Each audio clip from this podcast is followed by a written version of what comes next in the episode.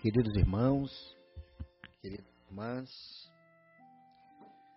de Ideal Espírita, e aqui nos encontramos para mais uma vez abordarmos uma temática à luz do Espiritismo,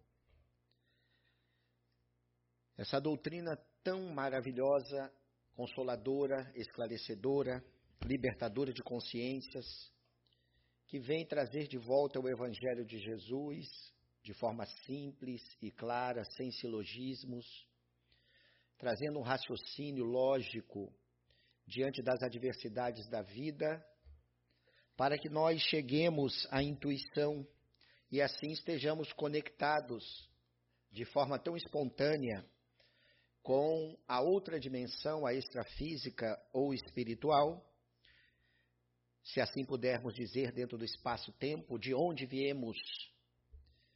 Não nos contentemos, portanto, como simples hóspedes de um planeta que não nos pertence. Nós não somos seres materiais passando por uma experiência espiritual. Nós somos sim seres espirituais passando por uma experiência humana muito rápida quando vista sob a luz da eternidade.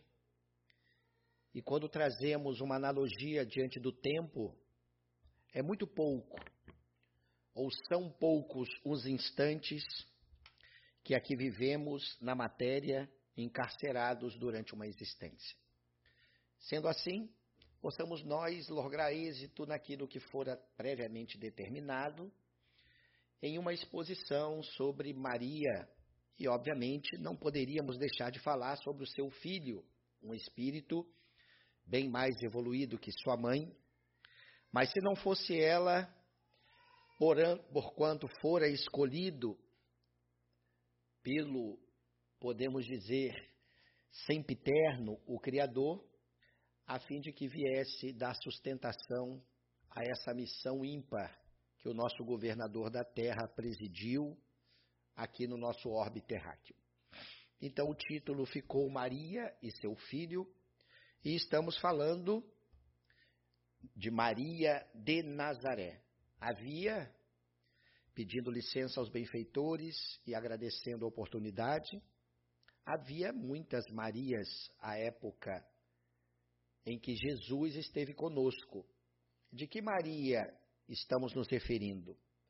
Maria de Jerusalém, a mãe de João Marcos, o futuro evangelista, aquela que abrigava os discípulos para reuniões em sua própria casa, quando Simão Pedro, por exemplo, fora preso e conseguiu fugir, não há explicação à luz da letra passando ele por 16 guardas, algemado nos pés, nas mãos, e dali foi para a casa de Maria de Jerusalém. É dela que nós estamos falando, dessa mulher que voltaria mais tarde como a grande poetisa baiana Amélia Rodrigues? Não é ela. Estamos falando de Maria de Magdala, uma Madalena, aquela que se converteu quando assim viu a Jesus e sentiu em seu coração que ali estaria o filho do homem, também não é Maria de Magdala. De que Maria estamos nos referindo? De tantas que havia, por ser um nome comum. Maria significa estrela do mar em hebraico. E quando nós vamos trazer para a língua siríaca do sírio, significa soberana. Havia muitas Marias à época. Estamos nos referindo àquela que ficou muito famosa por ser a mãe do crucificado, maior de todos os homens que já baixou à terra. Esta mulher, quando nascera, com 40 dias de existência, sua mãe, que se chamava Ana, levou-a ao templo de Jerusalém para ser purificada. Era um costume judaico fazer isto. E por ser uma judia, obviamente foi ao templo de Salomão para purificar Ana, purificar sua filha com 40 dias de nascimento. Aos três anos e dois meses de idade, Ana e seu pai Joaquim levam Maria para que ela pudesse ser educada e, podemos dizer, nos dias de hoje, fizeram uma doação ao sacerdote Zacarias para que ele pudesse cuidar dela. Era um dos trabalhadores do templo, a fim de que ela pudesse ser educada nos princípios da lei judaica. E assim se fez. Zacarias e Isabel, sua esposa, aquela que seria mais tarde a mãe de João o Batista, criaram Maria, esta que nós estamos falando, de Nazaré. Quando ela completou 11 anos, o seu pai desencarnou, Joaquim. Então, ela tinha que ficar no templo, porque para sair dele, uma mulher, quando fora desde a idade colocada no templo, só poderia sair casada. E com 11 anos, seu pai desencarnando, ela ainda permaneceu mais quatro anos, isolada no templo de Jerusalém, com as visitas periódicas, obviamente, de sua mãe, de seu pai, quando estiver até então vivo, materialmente falando. E o que aconteceu? Quando ela ficou com 15 anos de idade, houve aí um coluio, uma combinação entre sua mãe e aquele que, da cidade de Nazaré também, deveria casar-se com ela. Seu nome chamava-se José. Ele era de Nazaré e deveria ser um homem da descendência lá desta cidade, pelo lado varonil, ou seja, pelo lado paterno.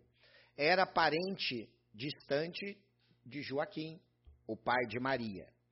Então já estava destinado para que ela saísse do templo aos 15 anos de idade e prometida, já com as mãos autorizadas a casar-se com José. E assim se fez.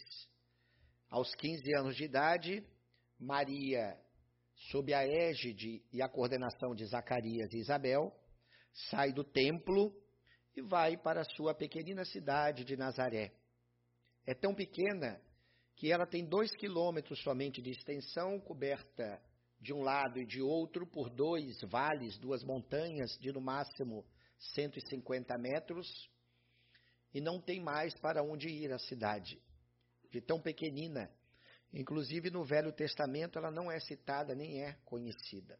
Tornou-se conhecida por causa desta mulher, ou de Jesus, que não nasceu em Nazaré, mas fora criado lá. Então, entendendo um pouco esse contexto inicial da vida de Maria, nós precisamos falar sobre o seu anúncio. Ou seja, alguém veio, um espírito, obviamente, anunciar a vinda de seu filho. Vamos ver. Lucas, que registra esse evento, anotou de suas próprias mãos aquilo que Maria lhe dissera depois que Jesus voltou ao Pai. Ele era um médico grego que Paulo de Tarso adorou conhecê-lo, e a intimidade dos dois fora tamanha que chamava Saulo de Tarso a Lucas de meu médico amado. Cuidou de Paulo durante a sua existência, quando deixou a vida até o final, no ano de 65 da nossa era. E esse médico grego da cidade de Antioquia, quando estava em Roma e Paulo ficou preso, ele resolveu, dentre o ano de 61 até o ano de 63, embora Paulo pregasse porque estava sob a custódia libera, ou seja, uma prisão aberta, não poderia sair de Roma, mas poderia sair da sua casa. Ele ficava apenas com horários para voltar. Seria hoje uma espécie de uma condicional. E Paulo, do ano 61, quando chegou em Roma, chegou preso, ganhou a custódia libera, até os juízes definirem o seu fim, o seu destino, levando essa documentação, esse processo ao imperador nefasto, mentecapto, chamado Nero. Então, Lucas, nesse período de 61 a 63, foi até Éfesos, uma cidade localizada na atual Turquia, que margeia o famoso e belo Mar Egeu com as suas águas turquesas, e ali Maria de Nazaré residia com João, que tornar-se-ia o futuro evangelista. Lucas vai até lá e toma de suas mãos as anotações que a própria Maria lhe fizera. Por isso o registro aqui é dela, anotado por Lucas, que não conheceu Jesus. No sexto mês, foi enviado da parte de Deus o anjo Gabriel a uma cidade da Galileia chamada Nazaré. Que sexto mês é este? Não é o sexto mês de gravidez de Maria. Aqui Lucas está se referindo no sexto mês de gravidez de Isabel, prima irmã de Maria de Nazaré. Quando Isabel estava no sexto mês de gravidez, foi enviado da parte de Deus o anjo Gabriel a uma cidade da Galileia chamada Nazaré. Pois bem, continuando, para a gente ter uma noção, nós vamos encontrar esse nome que só existe em grego, não tem em hebraico.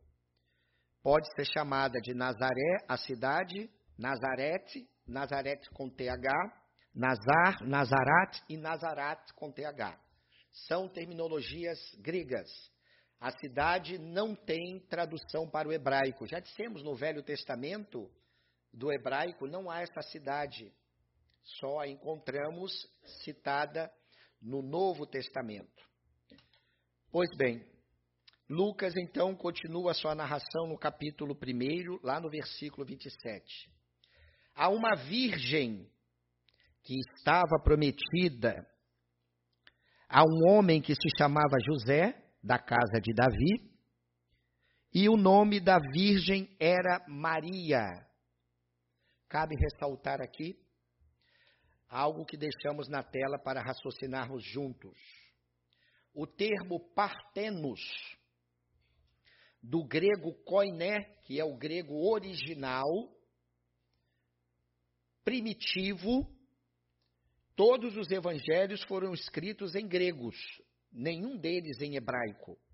Nenhum deles foram, fora escrito em aramaico, que era o dialeto, inclusive, que Jesus falava.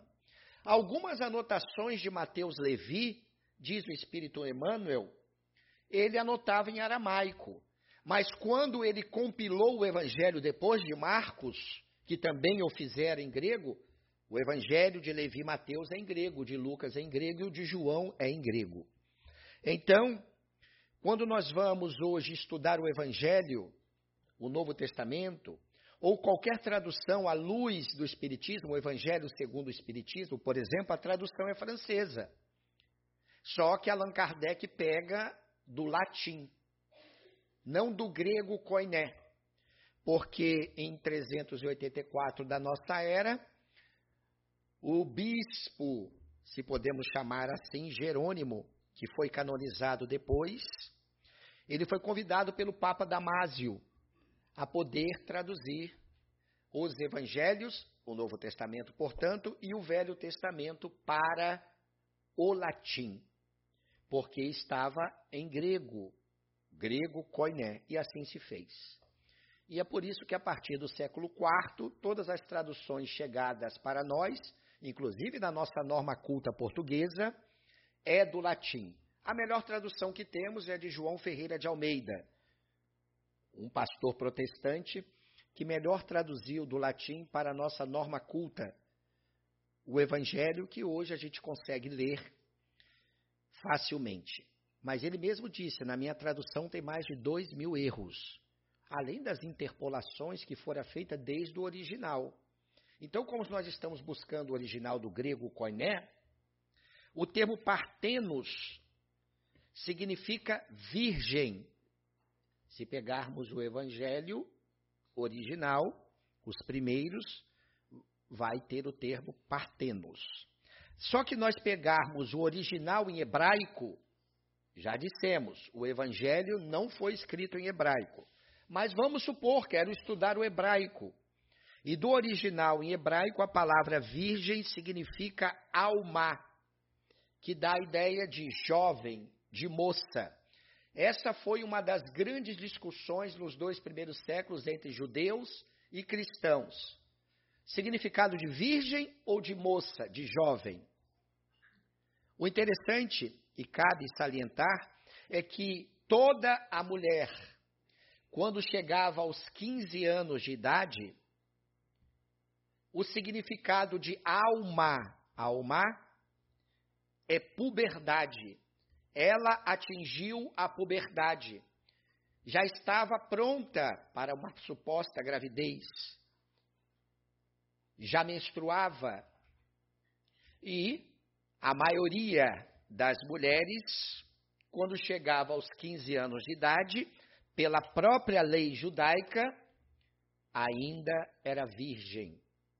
Havia exceções, obviamente, mas o significado, de uma maneira ou de outra, traz-nos a ideia, quando vamos nos aprofundando, que Maria casou-se com José virgem, estava prometida a ele virgem ainda.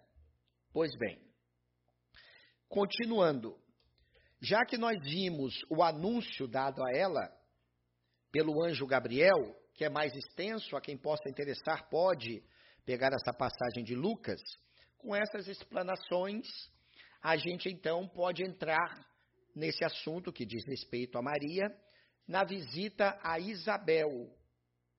Isabel, já dissemos, era prima irmã de Maria de Nazaré.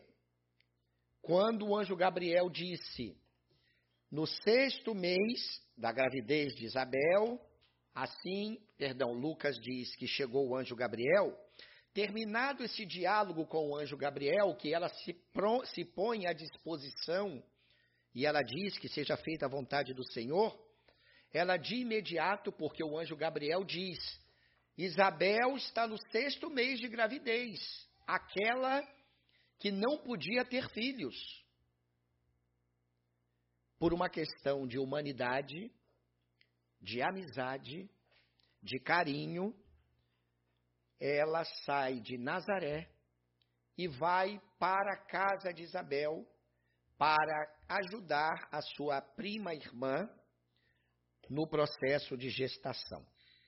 Lucas registra no capítulo 1, primeiro, no versículo 59, 39 a 40. Naqueles dias, levantando-se Maria, foi apressadamente à região montanhosa, a uma cidade de Judá e entrou na casa de Zacarias e saudou Isabel. Zacarias era o seu pai de criação. Isabel, a sua mãe, podemos dizer assim, era mais velha que ela de criação. Já comentamos isso inicialmente na nossa despretensiosa exposição. Então, ela foi. Não era Jerusalém, o local que Zacarias e Isabel moravam. Era uma cidade serrana, bem próxima, a oito quilômetros de Jerusalém, onde residiam. E lá foi Maria para ajudar na gravidez e no nascimento de João o Batista. Continua Lucas. Apenas Isabel ouviu a saudação de Maria. A criança deu saltos dentro do ventre dela. E Isabel ficou cheia de um Espírito Santo e exclamou em alta voz: Bendita és tu, em alta voz. Bendita és tu entre as mulheres, e bendito é o fruto do teu ventre. Como assim? Ninguém sabia que ela poderia já estar grávida quando o anjo Gabriel assim apareceu-lhe. Ela já morava em Nazaré, já tinha saído do templo, obviamente. Estava prometida a José. Mas ninguém sabia, Isabel, muito menos, morava longe. Como é que pode Isabel saudar em alta voz, falando que ela tinha dentro de si, para nós os espíritas, um espírito já se preparando para o nascimento no corpo físico? Era impossível.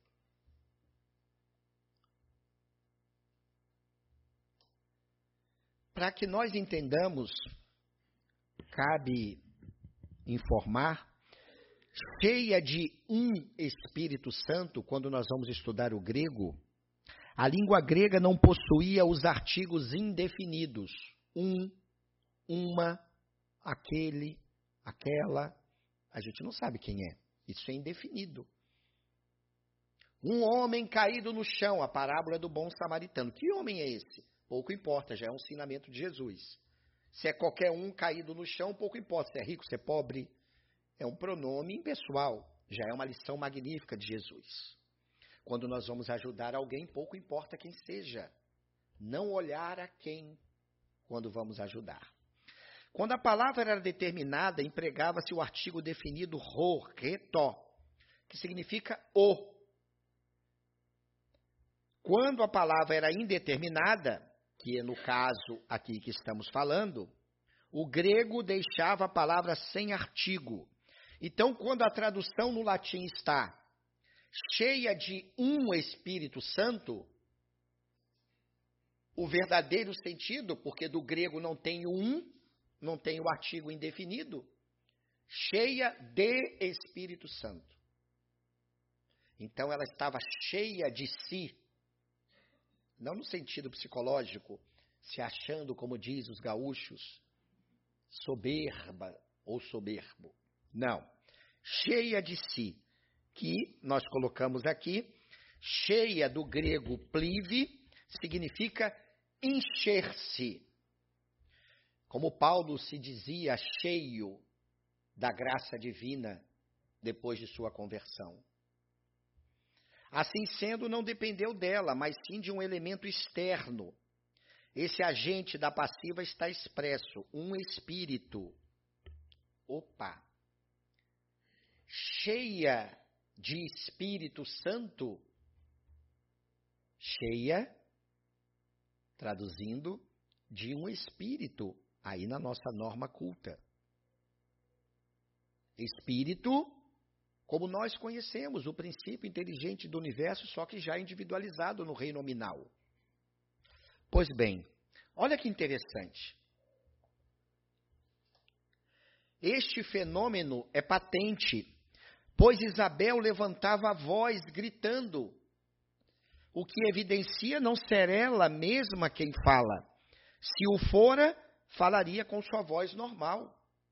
Bendita és tu entre as mulheres que guardais dentro de si, de seu ventre, aquele.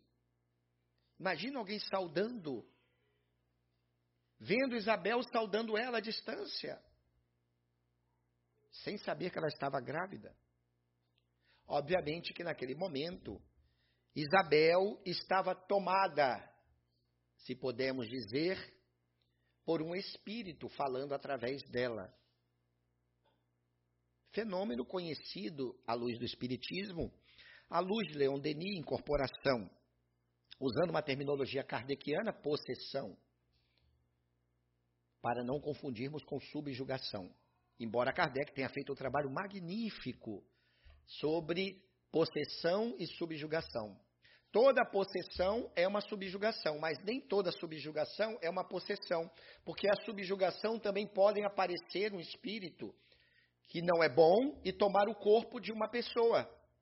Agora, na possessão, sempre é um espírito bom.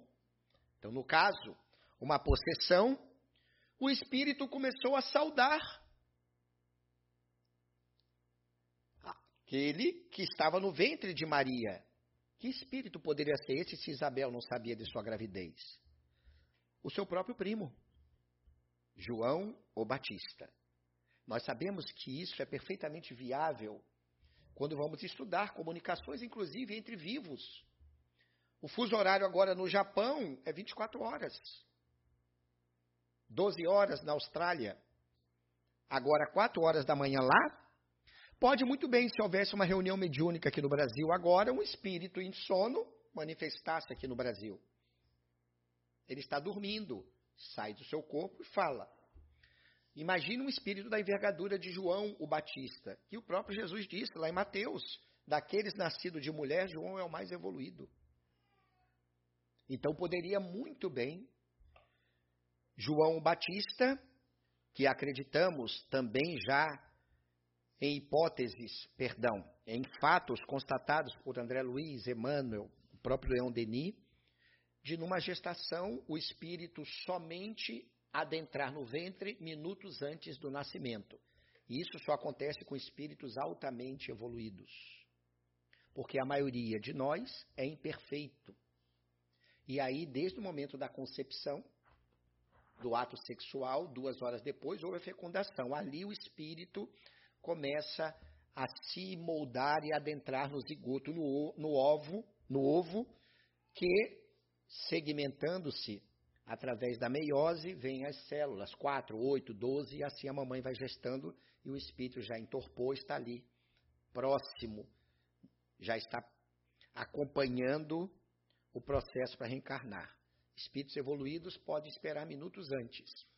Então, perfeitamente fiável João Batista, ou Batista, falar através de sua mãe Isabel, dando boas-vindas a Jesus, que estava ali no ventre, conforme ela mesma saúda. Apesar disso, perguntar-se-ia, que espírito se comporaria mais naturalmente em Isabel nessa circunstância? A gente terminou de dizer o próprio João o Batista. Como é que vem, olha o que Isabel diz. Como é que me vem visitar a mãe do meu Senhor? Ela criou Maria. Como é que pode você vir, minha filha? Até aí tudo bem. É um modo carinhoso. Mas como é que pode me vir a senhora, a mãe do meu senhor? Era João falando através de Isabel. Obviamente representando o Senhor, sendo o Senhor dos Senhores, Jesus. Mais adiante, Maria ficou cerca de três meses, claro, nove meses de gravidez, ficou o restante da gravidez com Isabel e depois voltou para sua casa em Nazaré. Nasceu João Batista, ela foi fazer o que lhe era devido, acompanhou-a durante a gestação, ajudou-a no momento do nascimento de João Batista e depois voltou para casa.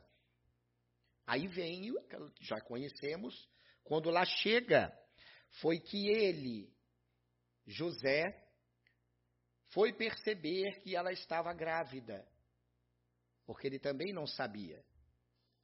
E aí entra que não é o assunto, obviamente, aquele instante que está no Evangelho que ele fica assustado. Maria já tinha dito ao anjo Gabriel: Como poderei ter um filho se não tenho varão? Estou prometida. Mas ainda não houve comigo nenhum ato sexual. Raciocinemos. De Nazaré para Belém. Por que estamos tocando nesse assunto? Porque Maria e José saíram de Nazaré para Belém. Muita gente diz, inclusive no nosso meio espírita, há um irmão, por questão de ética, não precisamos citar, que defende a ideia de que Maria nasceu em Nazaré, que Jesus nasceu em Nazaré. Se nós vamos pegar o grande escritor francês que escreveu sobre a vida de Jesus, Napoleão III pagou-lhe as custas para ficar quatro anos andando em toda a Palestina e ele pinta num colorido ímpar a vida de Jesus, Ernest Renan, ele defende a ideia de que Jesus nasceu em Nazaré.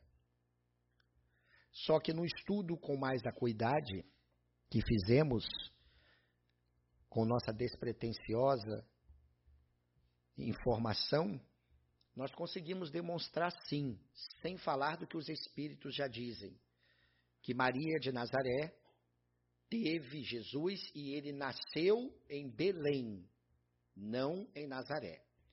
Claro que vários espíritos, pelo Chico Xavier, por vários outros, pelo nosso querido médium ainda encarnado, baiano Divaldo Pereira Franco, fala que Maria de Nazaré teve Jesus e ele nasceu em Belém, Belém de Eufrata.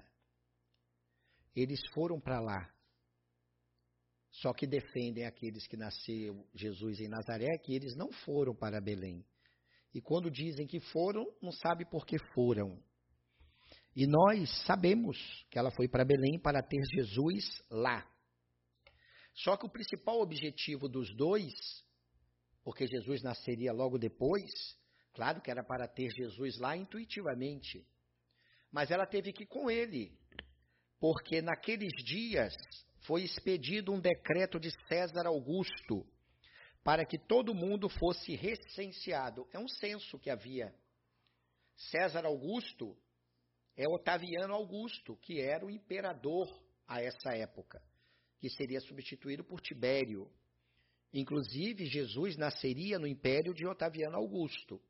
Mas quando Jesus começou a pregar no ano 30 da nossa era, Otaviano Augusto já tinha desencarnado, foi no ano 14, e Tibério assumiu seu filho adotivo, podemos dizer seu enteado melhor, porque era filho de Lívia e não filho de Otávio Augusto. Ele era o padrasto e ele assumiu o Império Romano. E aí Jesus, sob o Império de Tibério, nos três anos, falou das suas alvíceras, da sua boa nova. Então Otaviano Augusto tinha colocado um censo para ser feito. Nazaré era muito pequenininha. O censo era feito em Belém. E assim foram os dois para Belém, para fazer esse censo. Jesus nasceu então durante o reinado de Herodes o Grande.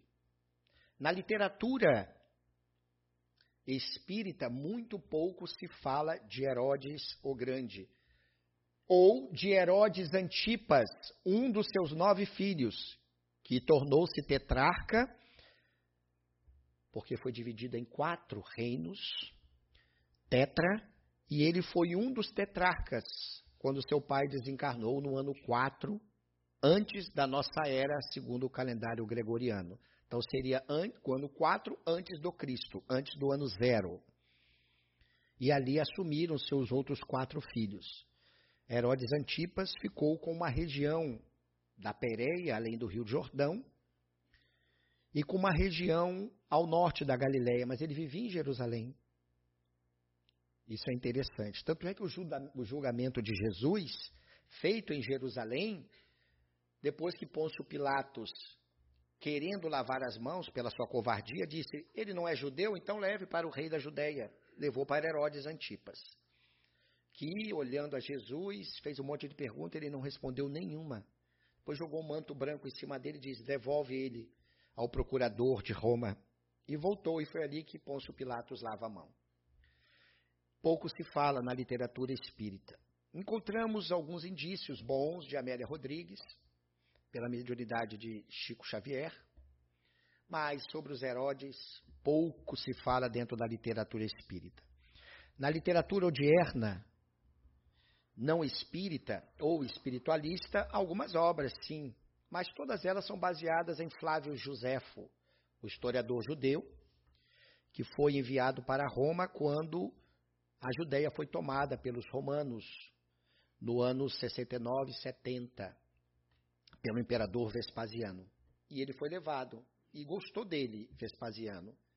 E aí pediu, você escreve para mim.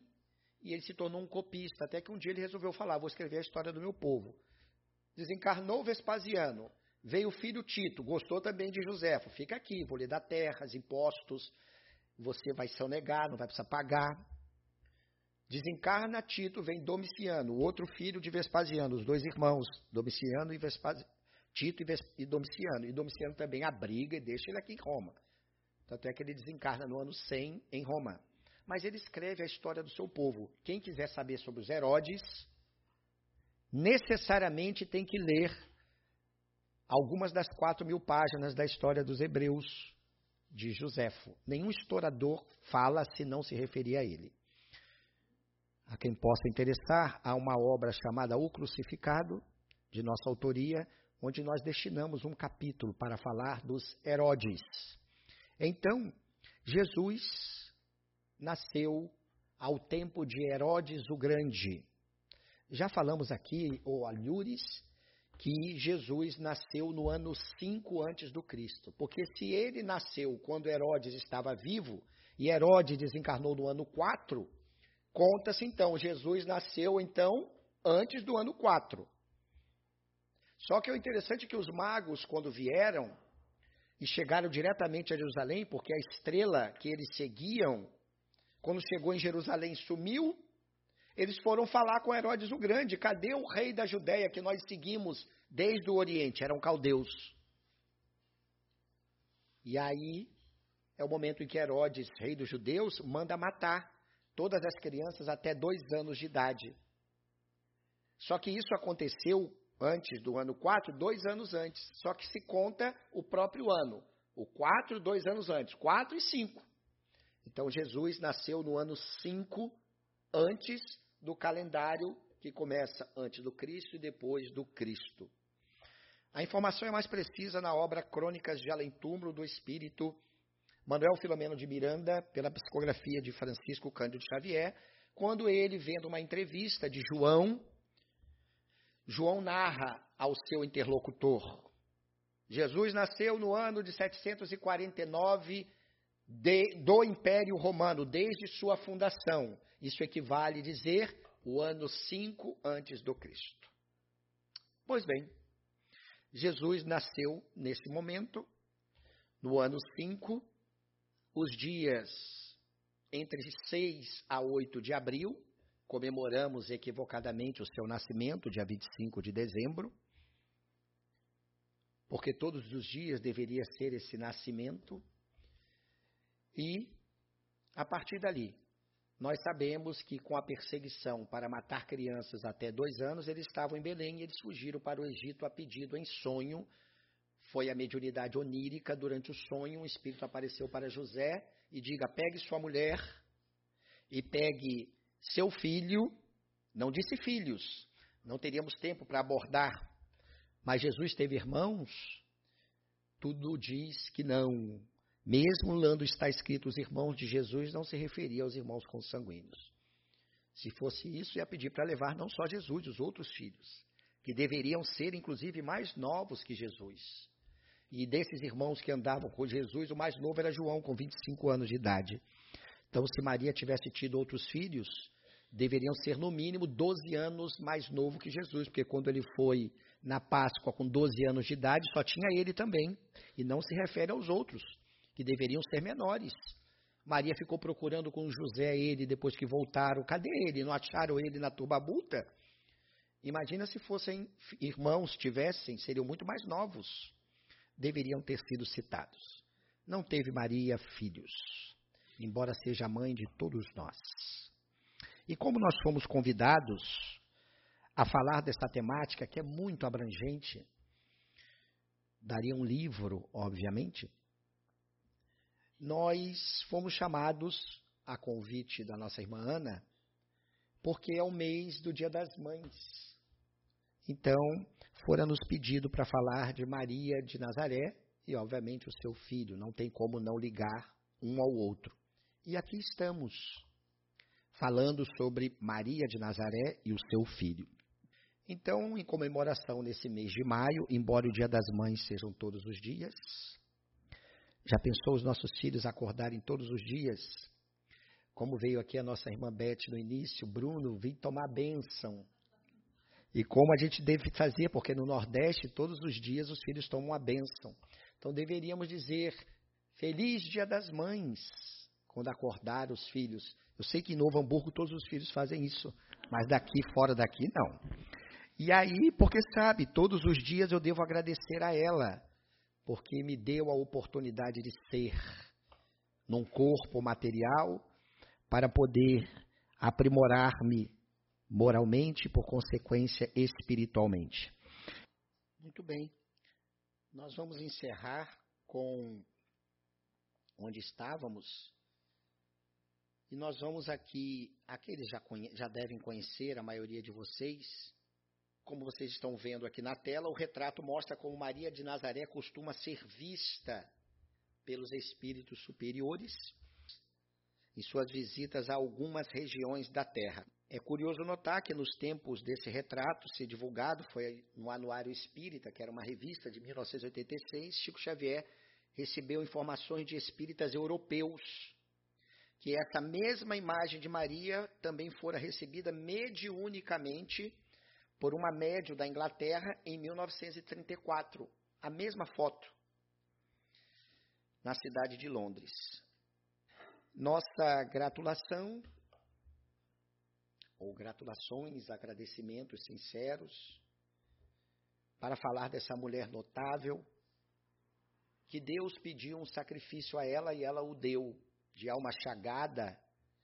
Ela presenciou a morte atroz do seu filho quando estava crucificado e não desmaiou. Não desanimou, não descreu, não se desesperou. Ao contrário, permaneceu tranquila e serena, ainda que pese doer, mas foi estoica. Ela bebia até ali o sangue do seu filho, do seu único filho, o seu filho querido. Como Moisés, o herói do Monte Moriá, perdão, Abraão, o pai do povo hebreu, Maria também se tornou uma heroína no Gólgota, porque ali, embaixo da cruz, nas suas mãos puras, ela tomou seu sangue em holocausto ofereceu a Deus. E debaixo da cruz ficou, não desmaiou, ficou de pé. E depois desceu sozinha o Monte da Caveira, descendo o mesmo trajeto de vinda na estrada do Gólgota. Ela então amou, esperou, e até os dias de hoje, no seu trono de luzes e de rosas, ela continua conosco, espargindo com as suas mãos abençoadas, curando as maiores feridas, aquelas cruéis, bem dolorosas.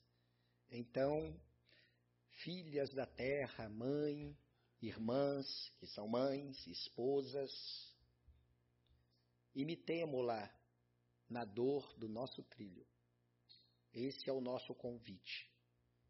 Maria de Nazaré pede-nos que nós não nos conservemos no mundo com o brilho e com as palmas, porque, em verdade, ela mesma está conosco, pedindo que todos nós mantenhamos dentro das próprias almas, das nossas almas, essa ideia magnífica que quando sentimos é uma alegria do reino do seu próprio Filho, chamado Jesus. Que assim seja.